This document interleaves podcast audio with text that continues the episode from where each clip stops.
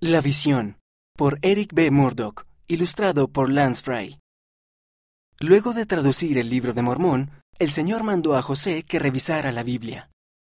A medida que leía la Biblia, José fue inspirado por el Señor a hacer algunos cambios.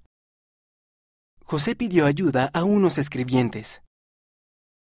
Esta labor se demoró cuando el Señor mandó a los santos que se mudaran a Ohio. Luego de mudarse a Ohio, José empezó de nuevo con sus revisiones, con Sidney Rigdon ayudándolo como escribiente. Debemos reanudar nuestro trabajo con la Biblia.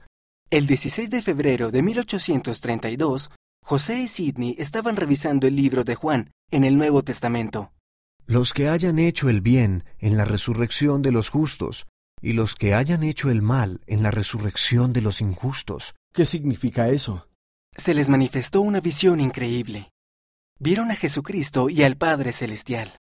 También aprendieron que hay tres reinos en los cielos. Son hechos perfectos mediante Jesús. Se les mostró que quienes hereden el reino celestial resucitarán primero. Cuando la visión terminó, estaban asombrados y Sidney estaba cansado.